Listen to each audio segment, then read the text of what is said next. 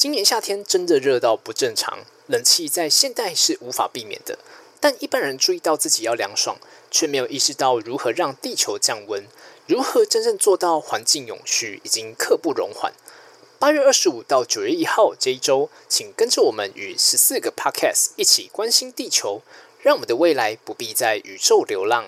本次串联活动与 Beckett Tipsy 联合企划。Beckett Tipsy 是由六位高雄的在地大学生创办的永续食品新创事业，目前在高雄不二有快闪店进驻。更多串联活动资讯，详见节目下方资讯栏。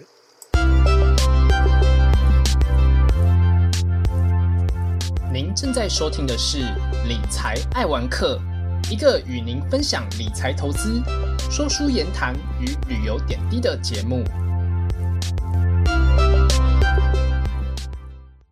大家好，这是百乐会谈室的第二集，我是主持人汤姆。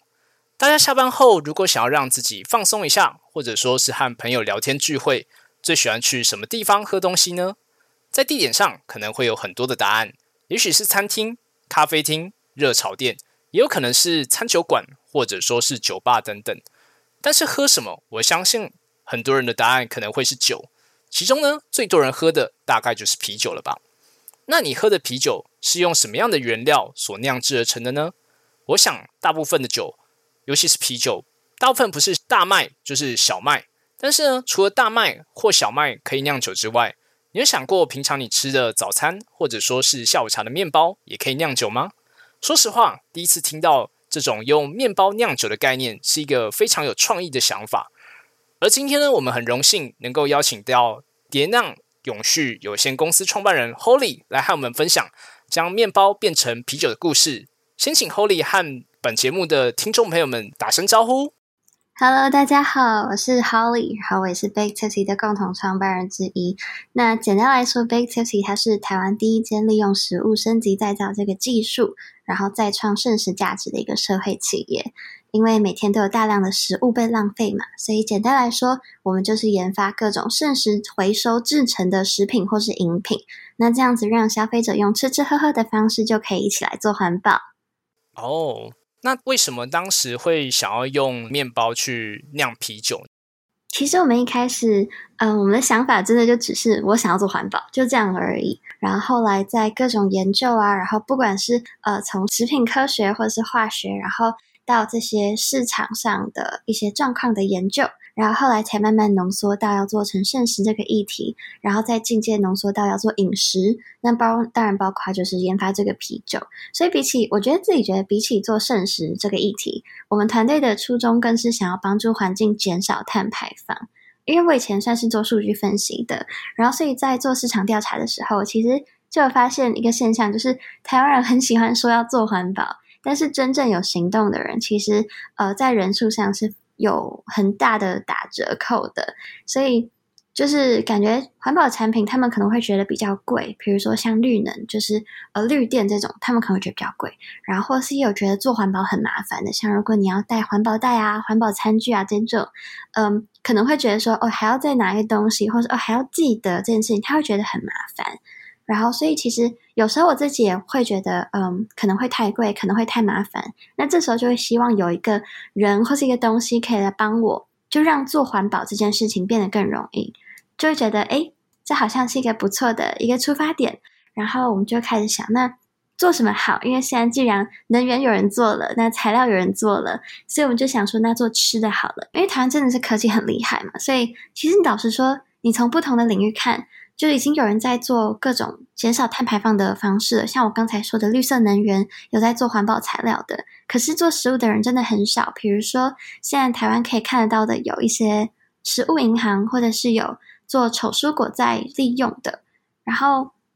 不知道我自己会觉得说，除了这些材料以外，应该还有更多的方式来利用这些东西，就是利用我们剩下来的食物，不管是。嗯，在家里的，在餐厅的，或是甚至很大一部分是从工厂来的。然后，所以我们想要说，如果有在做这个厨余的回收的话，他们会被可能被拉出来掩埋，然后特别处理。但其实这些东西，他们被丢掉的话，会经过非常多的关卡。然后，像你可能知道的，会有人力要把这些东西带走，会有运输，会有掩埋。那这些一层一层的相扣，都是造成碳排放的原因。所以，嗯，如果我们可以利用这些剩食或是剩余的食材的话，就不只是它不会被浪费掉，其实也可以减少它被当做垃圾处理会产生的碳排放。那利用食物这个概念，其实就是 food upcycling，也就是我刚才说，呃，我们 Bake Tipsy 在 focus 的就是这个食物升级再造的概念。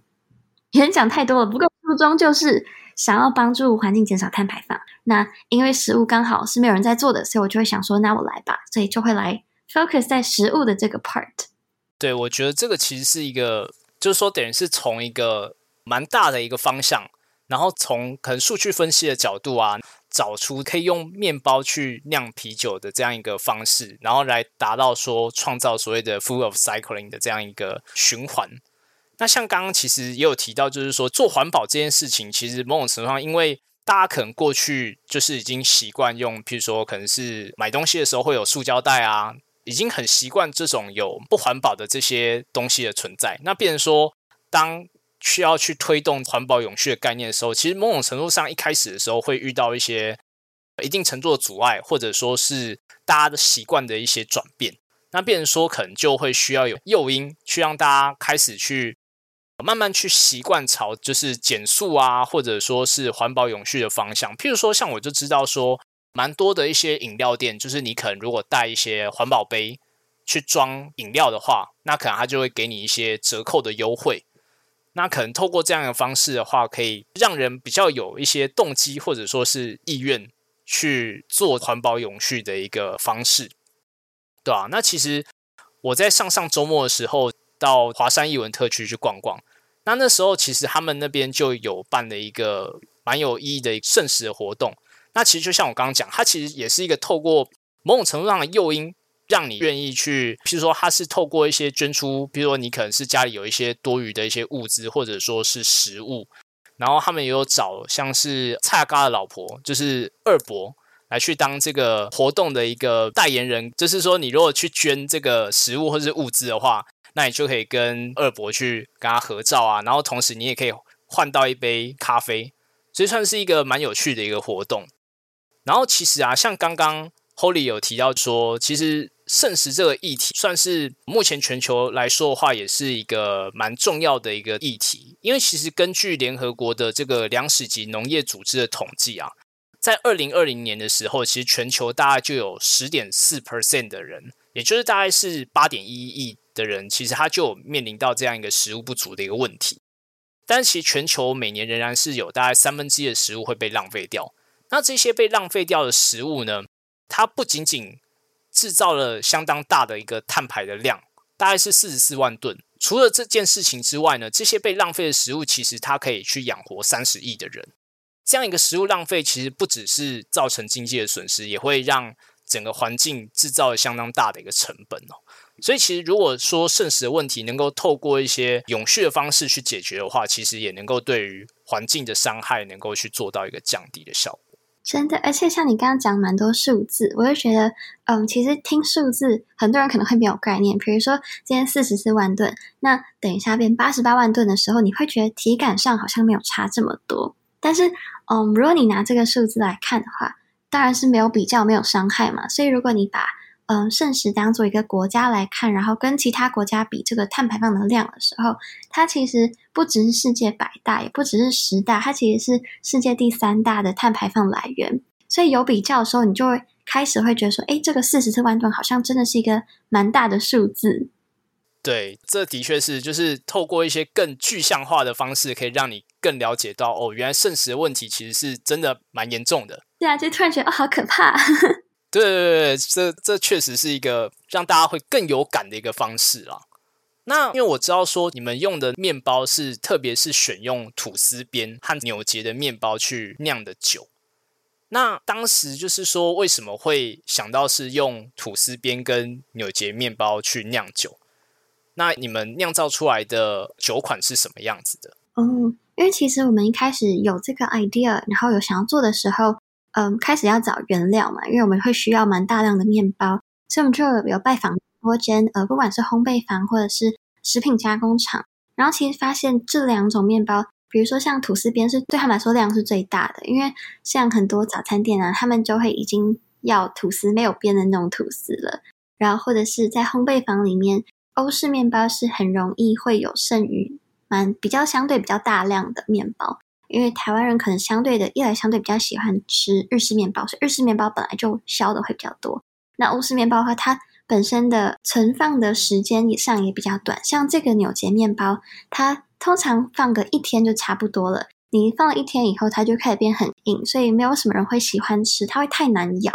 那所以我们目前就是选用这两款面包，就是因为我们知道它的量是大的，然后嗯，对我们来说是相对稳定。很不幸，但是它是一个很稳定的一个浪费的来源。然后所以也因为除了这两种面包以外，当然还会有其他面包的掺入，所以我们必须要确保我们选择的酒款的口味是可以。这样子这么弹性的，那就找到比利时的 C 送这种啤酒。它这啤酒蛮大的特色就是，嗯，它是大小麦的使用比例就是比较弹性，所以不会规定说，哦，嗯，我今天大麦要放多少，小麦要放多少。那所以我们在把面包来替换大小麦的这种行为，就会比较相对的对它的口味上影响的比较小。那当然说，嗯，像你说的面包种类还是像还是会有一点影响嘛，所以。我们总不能什么红豆面包啊、芋头面包都丢进去。那我们目前会选大部分都是欧式面包，就是因为它相对的油脂比较少，所以奶油啊、cream 这种，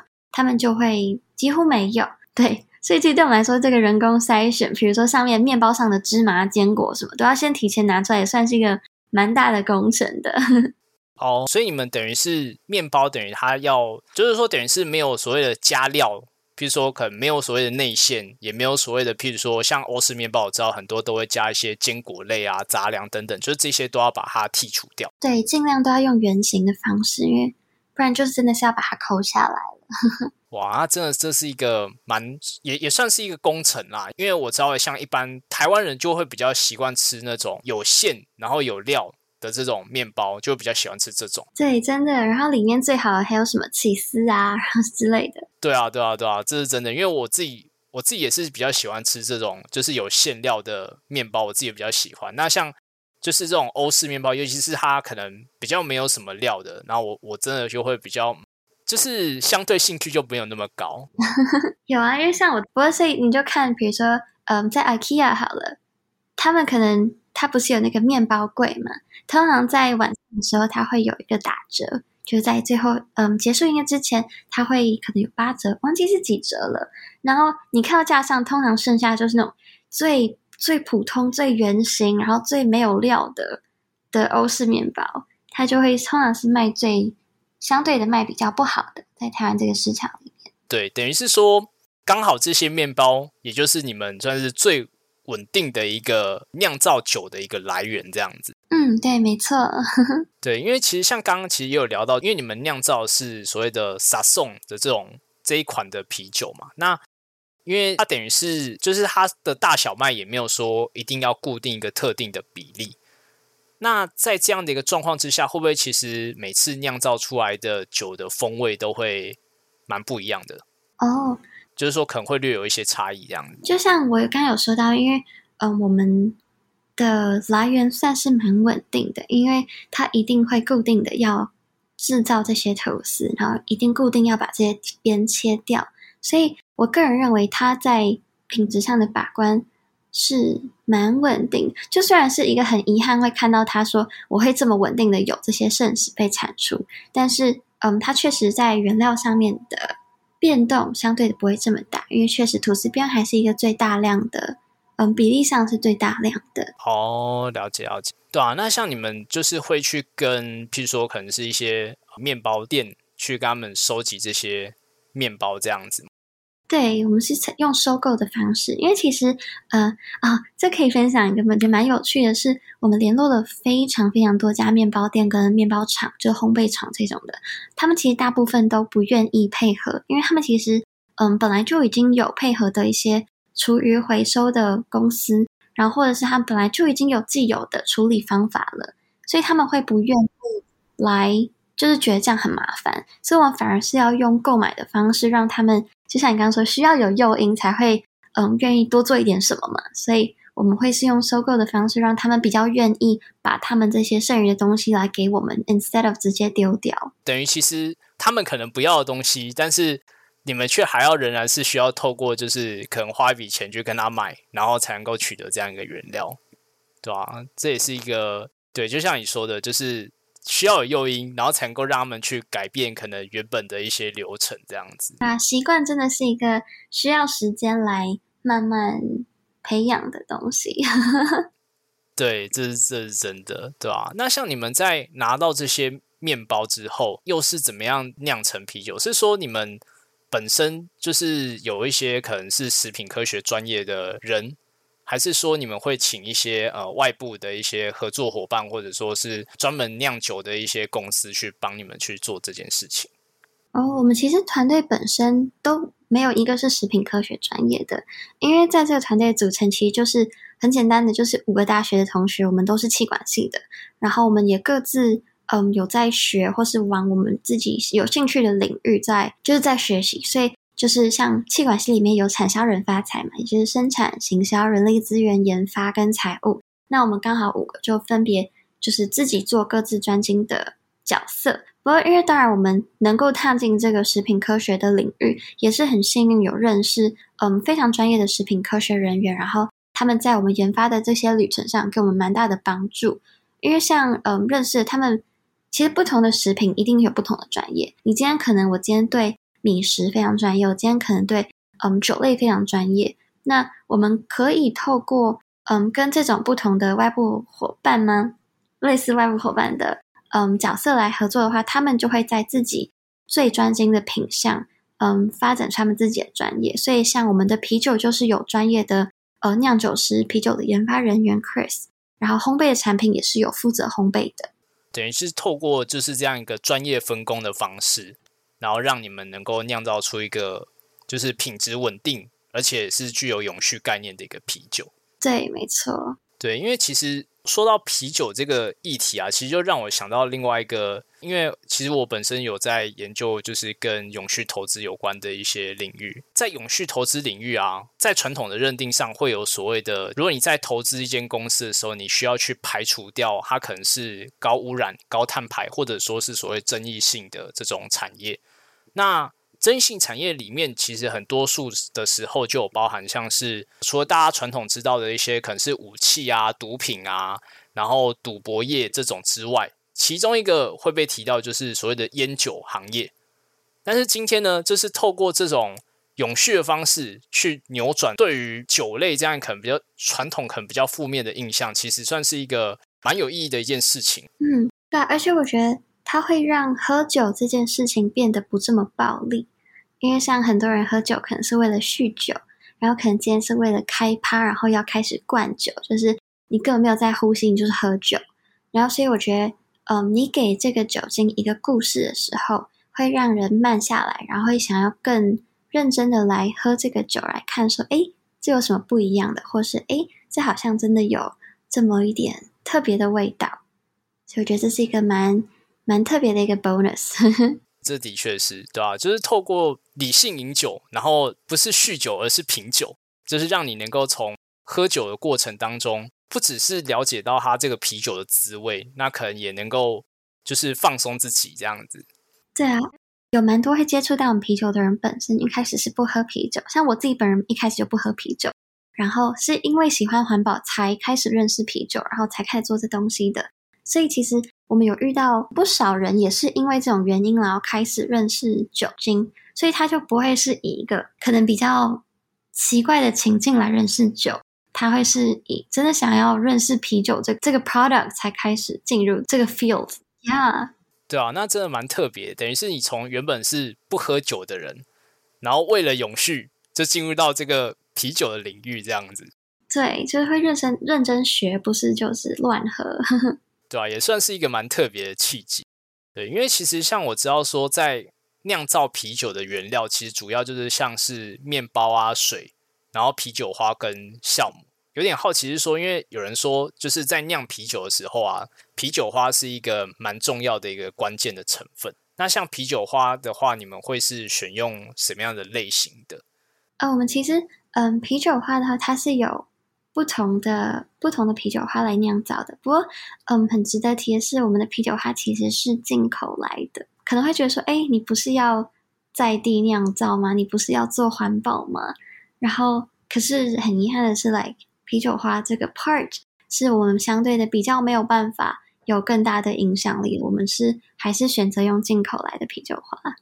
其实我觉得，因为其实啤酒花这个原料，其实我觉得会比较难在台湾做的一个原因，是因为其实啤酒花它的生产，它其实是需要在一个气候相对比较没有那么热的地方去生产啤酒花会比较合适。那其实台湾就是算是一个在亚热带的地区嘛，所以其实要生产啤酒花这件事情，其实本身就具有一定的难度啦。虽然我是知道，好像最近。开始有人在高度比较高的就是山上有种植出啤酒花，但是其实目前也还没有到完全量产，所以这一块也还是台湾还在发展当中啊。这个确实是会比较难一点，但至少说像是面包啊比较关键的这个其他原料，其实都还是着重在所谓的在地生产。有，因为像其实台湾如果也真的要种啤酒花，它是可行的。你就是种在高山上的话是。它是长得出来的，可是，在高山上会遇到问题，主要的反而是，嗯，它会不方便采集，然后它会需要的成本，就像你刚说，它会相对的高，所以还没有办法做量产。但我记得，嗯，前年吗？去年还是前，还是大前年？我在前阵子有看到，就是，嗯，台湾开始有人，好像是东华大学吧，他们有种，嗯，啤酒花。然后虽然它的 purpose 不是想要做一个台湾在地的啤酒花，他们是想要。防止猴子，他们会猴子会来山里捣乱，会弄坏你的农作物，所以他们用这种方式，然后刚好有一点像 win-win situation 那种感觉，又防止猴子，然后又种出啤酒花来酿啤酒。所以台湾确实有人有这种还蛮酷的人会出来做这种事情，也蛮期待他们会开发出来的结果。对啊，这也是一个蛮有趣的一个故事啊，对吧？像我其实也是看到，就是他们有在做这件事情，但是就是还在持续的发展，对吧？而且其实不瞒你说，其实就是你刚刚提到那间学校，其实是我母校啊，真的太棒了。对，刚好以前就是大学就跑到这个呃后山一个好山好水的地方去念书，这样子。那你也是深受猴子的困扰吗？哦，没有没有没有，我我我没有像那个那个在。中山这么夸张，这样。就是因为其实东华它是一个，它是一个在华东纵谷的一间学校，所以它那边我印象中还真的四年，我真的没有看到过猴子，反而是在毕业之后有听过，就是有那种学校附近的可能是那种农家，还有养一些牛，然后有我记得有一次是牛不小心穿过那个，就是把那个栅栏弄破。然后就跑进学校里面，就是在那个学校的那个算是我们叫叫外环道路，就是它可以透过那外环道可以绕学校一圈，然后就一大群牛，大概十来只牛吧，就在那个外环道上面，就是一整群牛，你真的是不说你会以为你来到那个西班牙参加斗牛，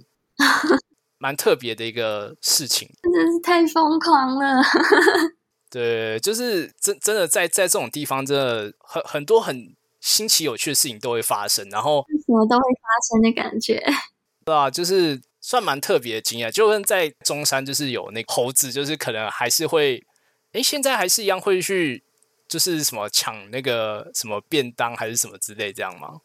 还是会，而且常常上新闻是啊，猴子又跑进办公室，或是啊，学生又要拿那个嗯 BB 弹的枪来打猴子。所以你们真的是每个学生身上都要带那种什么 BB 枪或者是什么，就是防止猴子的这种给吸在身上这样吗？道具吗？没有，我觉得臭俗啦，我就是那种看到猴子就先跑。哦，就是走为上策。可是这样，你们上课会不会猴子就不小心就溜进来陪你们一起当新同学这样？也会啊，也会很常发生，就他们会埋伏在教室里。然后你好不容易早起买的早餐就会这样被抢走哦，跟同学都会有那种更患难的情怀。对啊，那就真的就是比较比较尴尬这样子。可是像你是住学校的宿舍吗？还是呃没有诶，其实就是自己住在外面的，因为对学校的宿舍也是有限的嘛，所以就还是会先留给大一学生来住。那至少就是下课之后就比较不会受到猴子的关心。因为我知道，如果是你是住宿舍的话，可能那个猴子还会可能就可能从窗户爬进来之类的。哎，真的会，他们现在已经很聪明了，会知道怎么开锁。哇，这个经验值果然是有提升。所以我们在中山就是 fight 那个猴子，你们在 东华就是 fight 那些牛。哦，对啊，这是一个各种蛮有趣的一些故事可以讲。那其实说到以前就是这种在学校的时候啊，就是我就想到说，因为以前在读大学的时候，其实我们也有类似有这种创业的课程。然后我们当时其实就是会透过一些分组的方式，大家会去想说，我们可能在创业的时候会需要想一些点子。那你们当时团队一开始是怎么样去成型？哦。嗯，因为像刚才有说嘛，我们五个其实是大学同学，然后我们读的是中山的气管系，所以在气管系里面，你要毕业，你一定会做一个毕业专题。那这个专题的主题是，嗯，你想做什么就可以做什么，只要你可以把你在大学里面有学到的东西用在上面就可以。像我之前有学长姐会参加商业竞赛啊，然后也有像，嗯，有类似你这种的，呃，模拟创业，然后也有做数据分析的。然后我有听过一个蛮酷的是，因为中山大学在西子湾嘛，所以就有人拿沙子来卖，就主打我今天是卖的是西子湾海边的沙，他们卖的成绩也还不错，不过很可惜就短期的而已。然后嗯，我们选的主题就是你想要做环保，所以就收敛到做剩食回收嘛。然后也因为需要蛮大的资金的，因为毕竟这些食品啊或是产品的研发其实需要蛮多的资金呢，我们就不可能做短期的。所以我们几个算是讨论了蛮久，然后就想说，我们既然自己已经评估过这个东西是有卖点，然后是有需求的，所以我们凑出来钱就刚好还有还够用，然后上课之余也还有时间，所以我们就会想说，好，这个专题我们要做就认真做，然后我们也不缺就是这些冲劲或热血嘛，所以我们就一个人冲出去，然后就大家就跟着一起冲了，所以其实算是蛮误打误撞的一个团队。但我真的蛮蛮幸运可以遇到他们的啦，大家真的很互补，就是等于是刚好你们算是同个系，然后同时也是同班同学这样子。嗯，算是有我们有分两届，就有大三的，有大四的这样。哦，但是因为听起来是你们，就虽然是同个系，但是你们还是有不同的，就是算是不同的专长。就有的人他可能是擅长是比较偏行销，然后有的人可能比较擅长是数据分析这样。对，而且我们连个性其实都差很多。像我的 partners，他们有一些是很冷静，像我是那种很冲动的。所以我今天就是，哎，要做什么，走啊，做啊。然后可是 part 我的 partners 他们就会会要拉住我，就说，哎，你你可以停下来，你可以思考一下嘛。就是，所以我们在个性上其实也很互补，就是有些很理性的，有些很感性的，有些很冲的，有些会停住的。那在这种就是可能合作的这些 partner 之间，就是可能个性这么不一致的状况之下，会不会就是说在讨论议题的时候，或者说在形成决策的过程当中，会不会有遇到一些就是意见比较分歧的这种状况？这样，其实这种还蛮常发生的。我们甚至到要开发下一个产品是什么产品的时候，我们都会大吵一架。然后这种算大的，小的我们也会吵。各种东西，我们今天的小卡的颜色是什么也会吵，然后所以这种时候，第一个当然就是先用数字说，我很喜欢用数字说话，因为嗯，数字你可以发现很多不同的东西，所以会很喜欢 look at data。可是有时候偏比较意见方面的，那没有办法用数字来看怎么什么样决定比较好的时候，这种时候就要看大家的说服功力了，因为毕竟我们最后一定会有个最终决策者嘛，所以如果今天呃其他人没有办法说服这个人的时候，那相对的也会可能没有办法说服消费者，所以最后还是会看这个说服的功力。那如果你真的不服气的话，其实我们也是会，比如说像给你两个星期好了，你可以非常快速的测试这个想法，然后来得到你需要的资讯，来决定说，诶，今天这个决定到底是对的还是不对的，它是不是值得继续做下去的。然后，所以像我觉得新创的蛮好的地方，就是我们可以像这样很快的做测试。然后来决定说，哎，这个今天的决策到底是不是好的，或是是不是适合这个时间点的？等于就是说，可以透过一种小小的测试，去让自己的想法去得到一个印证，就是说这样的一个方式或者是想法是不是可行？对，真的，而且真的是，如果你有任何的想法，真的要说出来，因为大家都是对事不对人的嘛。嗯，那这样蛮不错的，就是至少说，就是大家都会比较聚焦在说怎么样去把这件事情做好。嗯，没错。那像在创业的过程当中，就是有遇到过最大的困难或者说是挑战是什么？那当时又是怎么样去克服这样的一个困难？嗯，其实我觉得讲困难或是挑战，如果要真的列出来，实在是太多了，真的很多。因为学生创业听起来就是听起来很酷，大家会很热血，然后很有憧憬，然后很有对理想的坚持，这是我自己觉得算是年轻人啊、学生这种还没有被社会洗礼的时候会有的一个特质。可是从实际的层面来看的话，我们就是很缺乏经验。我们还没有社会化，所以我自己觉得我们偏比较懵懂。比如说，我们曾经遇过和代工厂闹得很不愉快的，然后那个时候其实的争执蛮大，可是我们当时也不太敢为自己争取什么，然后我们就是嗯，别人怎么说我们就是应对，所以就变成有点像在花钱买经验。然后，所以其实有了这次算是。嗯，蛮惨痛的经验，我们也学到就是要怎么更认真的审视不同的合约啊，然后知道什么时候应该争取，什么时候又要退一步，然后要以和为贵。然后我去自己觉得这个蛮大的成长，就是会就是这种被非常快速的社会化，然后也会更知道要怎么学会冷静思考吧。就是在创业这条路上，虽然我也是才刚开始啊，所以我也算是一个嗯。很新的新人，但是真的已经遇到蛮多的问题，不管是在生产线上的，或是交货交不出来的也有。然后他是太积极想要做的快了，所以专案太多，然后人力忙不过来的这种各种问题都会遇到。所以其实大家遇到问题的时候，很容易身心灵疲乏，然后就开始乱生气。所以要说克服的话，我觉得蛮大的一个就是冷静，然后说出来。因为我们现在还年轻嘛，我们可能没办法一个人。自己好好梳理自己的情绪，所以会很容易有心理起伏的时候，就没有办法好好做决定。所以刚说克服，我们就等于说互相提醒，然后说，哎，可能这时候大家先停一下，然后一起来想，先把问题解决掉再说。呀，所以感觉就是一个一个 tackle。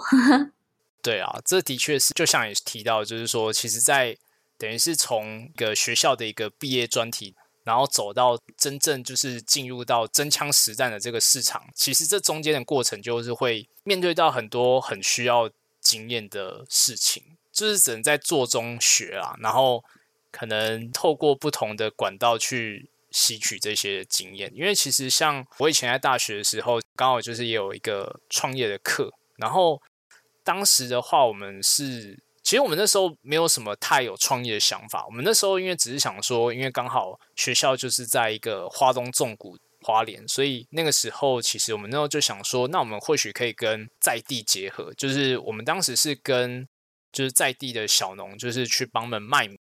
但是因为我们那时候就想说。其实米这个东西听起来就是一个很一般常见，那我们要怎么样去提高它的附加价值？就是我们去弄一些比较小包装，同时在它的外观上去做一些设计，让它整个包装看起来比较精致、比较漂亮。然后当时学校有一个绿色餐厅，它就是特别去选用，我记得是离那间餐厅就是说五十公里以内。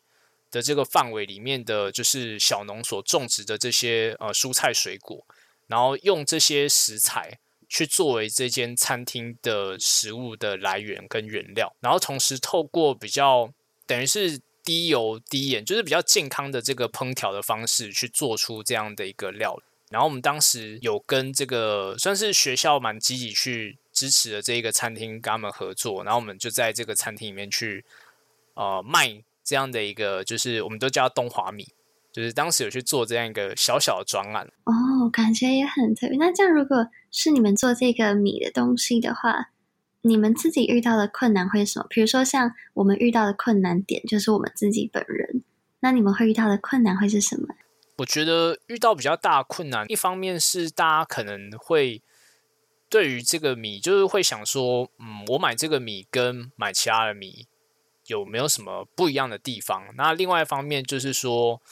因为我们当时算是比较没有像你们这么热血，就直接把一个就算是一个毕业专题，直接做成一个真正面对市场的东西。我们当时就是算是一个稍微比较小规模的专案啦，所以其实它的我们当时自己是觉得说它的曝光度没有到那么高。对，然后变成说，大家可能就是，除非说他可能有去那个餐厅，那我们当然也有做一些就是 Facebook 的一些行销，但是我觉得当时弄起来也是蛮有限，所以其实在推展上会会相对比较缓慢。嗯，了解，感觉还是蛮有趣的。对啊，就是小专案啦，没有到就是说，对啊，虽然说后续其实有在想说，是不是有一些呃不一样的想法，但是就还在持续酝酿这样子。有啊，因为我有朋友，他也是，嗯，他做有点类似的东西，然后他们是把米变成礼盒，然后我自己觉得是一个蛮有趣的想法。所以你刚刚提到，我就想说，哎，我有听过这个想法，蛮酷的。对，就是这个东西真的是需要一些创意，然后跟一些冲劲跟想法，就比较有办法能够持续的去落地。那像你们就是，嗯，当时在去。找合作伙伴的时候，你们是怎么样去找到一些真正去愿意去跟你们一起去合作的这些伙伴？嗯，是是。哦，我是指说，譬如说，像是可能是呃酿造啤酒的，就是公司啊，或者说是这些面包店。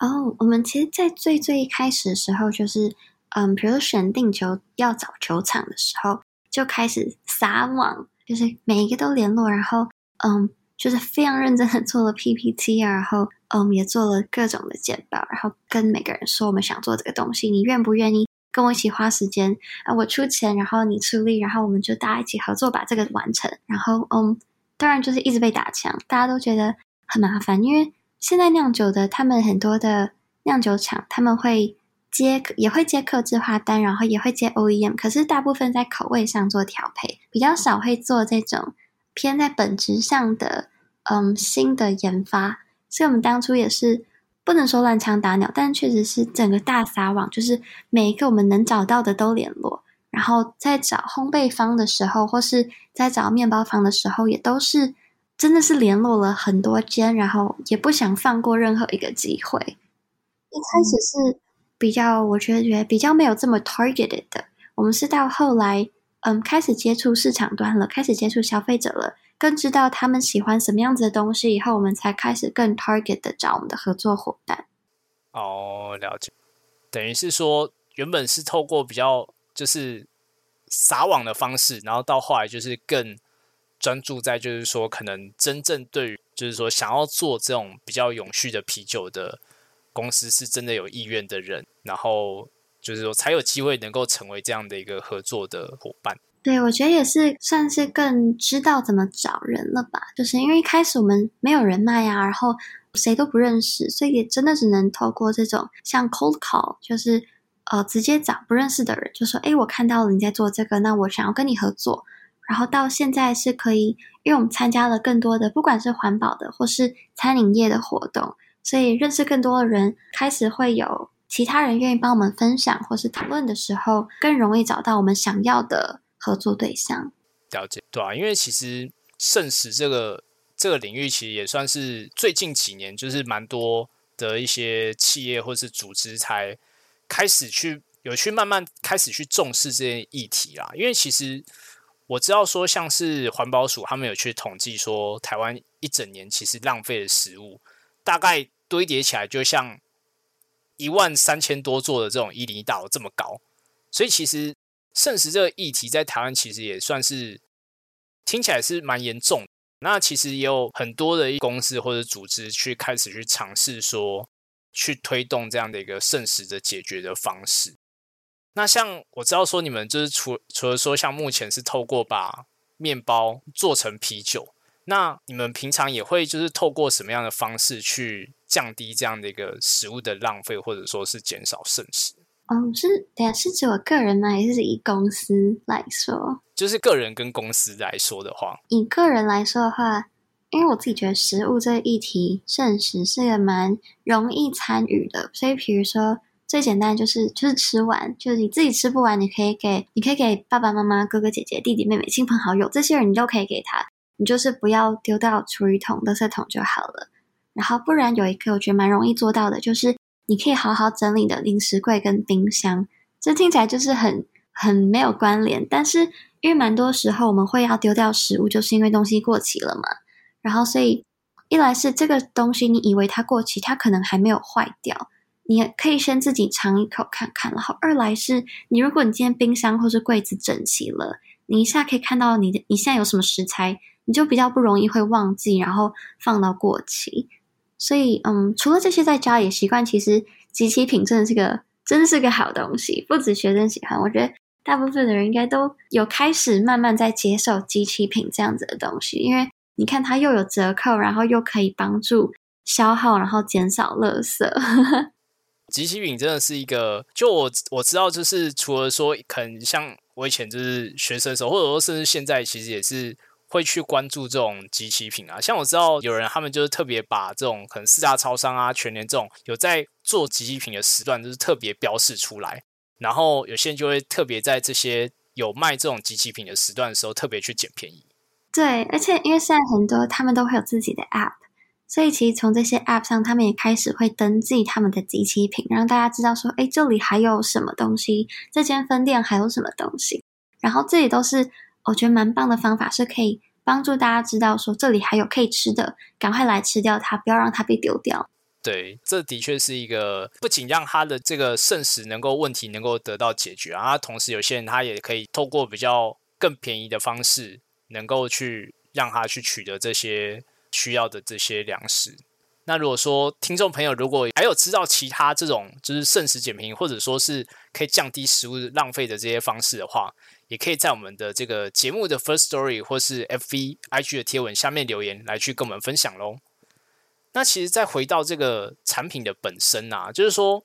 你们除了说有做这种把面包酿成啤酒的产品之外，是不是还有做其他能够解决剩食问题的这些产品？嗯，因为其实我们不是啤酒公司嘛，所以我们的 focus 会是在做食物升级再造这个概念。就是如果粗俗一点讲，就是食物回收。而且就是我们的品牌叫 Bake Tipsy，所以顾名思义，它就是 Bake 烘烤，然后 Tipsy 微醺，所以是烘烤过的微醺。那所以我们制作所采用的剩余食材，都会是跟烘焙还有酒精相关的类别相关的产品。那像是我们目前的产品，就是除了像你刚才说的用嗯剩余面包那样的啤酒，还有用面包做成的脆片，就是嗯可能像很多尤其是欧式面包不能久放的，那我们把它烤成像洋芋片一样的脆片，它就可以保存的更久。比如说你今天的面包放了一天，可能就不能吃了，或是不好吃了，那这个洋芋片可以让它延长到可以保存到四个月之久。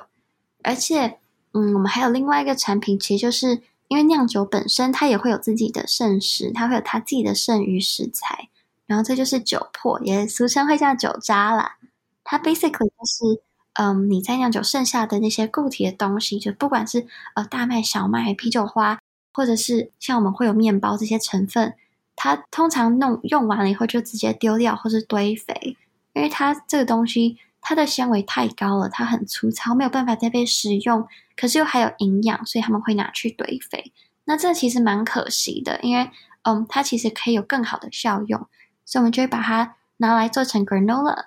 然后它就是一种嗯高纤的一种燕麦脆片，就是你会在这些酒粕被浪费之前，就再给它一个可以被食用的机会。等于就是说，透过一个。就是多元的一个循环，等于这些在酿酒的过程当中，除了说把面包酿成啤酒，然后可能这些在酿酒过程中可能会产生的这些，讲比较直白一点，就是酿酒剩下的这些大家比较不要的东西，但是你们却可以把它变成就是所谓的这种酒粕的脆片，然后甚至是洋芋片。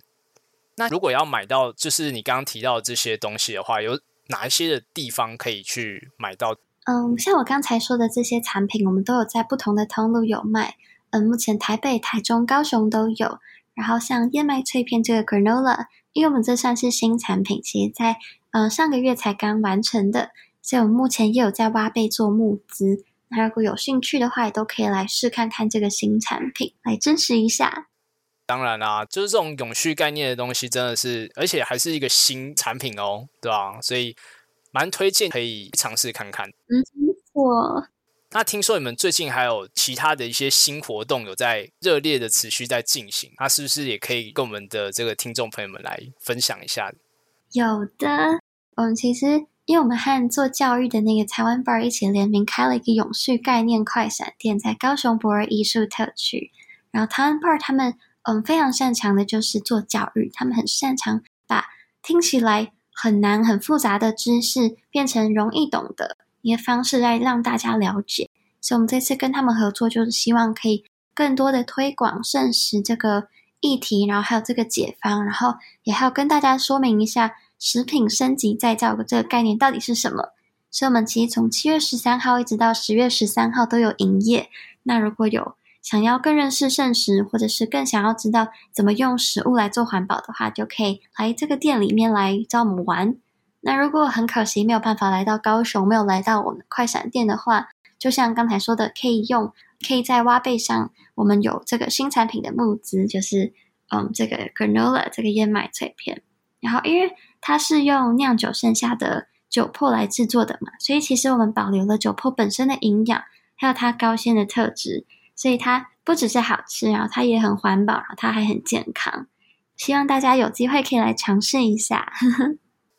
对，就是说，大家可以那透过线上或者线下的这种不同的方式啊，都可以去支持这种永续的这种新的这种产品啊。那其实对，也很谢谢 Holy 能够透过今天这样一个机会，能够让就是听众朋友们能够更了解说，哦，原来有这种能够把啤酒变成不同类型的这种，就是具有带有循环经济这样一个概念的这个产品在里面了。谢谢汤姆今天进来。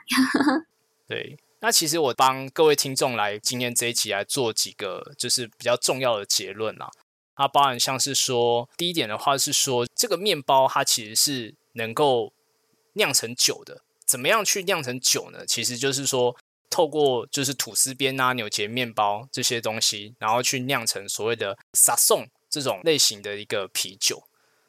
那第二点的话就是说，其实去解决这个剩食的问题，其实听起来是一个很大的问题。但是可以怎么做呢？其实就像刚刚 Holy 有分享到的，就是说可以透过我们去自己平可能平常的一些习惯啊，就是说可能譬如说像是目前一些很多的超商，或者说是一些通他们有一些集齐品的这种 App，能够去了解到说，哎，现在有什么样的呃时段是有集齐品的，那或者说是加强对于这食物的一些保存，然后让你能够在就是尽量能够在。赏味期限之内，然后把食物吃完，就能够去减少这样的一个食物的浪费。那最后的话，就像刚刚 Holly 有提到的，我们其实这一次有包含像是线下的，就是台湾 Bar 跟 Back Tipsy 的这个永续概念店的快闪活动，然后能够透过这样的方式，能够更直接面对面去认识到这些永续概念这些产品。那如果说比较没有办法到就是高雄现场能够去体验的朋友呢，其实也可以透过这个线上的这个募资的活动，然后来去体验，就是说哦，原来有这样的一个用酒粕这种脆片的这样一个类型的产品。那刚提到这几个活动呢，其实我也会再把这些呃相关的一些资讯来去贴到。这一集的这个不管是贴文啊，或者说是呃 First Story 相关的这些呃内容的这个资讯栏，那如果有兴趣的这个听众朋友，也可以去持续关注这些资讯。那最后呢，如果说各位听众如果对于这一集有什么样的看法或者说想法的话，也都可以在留言或者说是私讯我们的 FB 粉砖或是 IG 哦。那我们这集就先到这边告一个段落，那我们下一集再见，拜拜。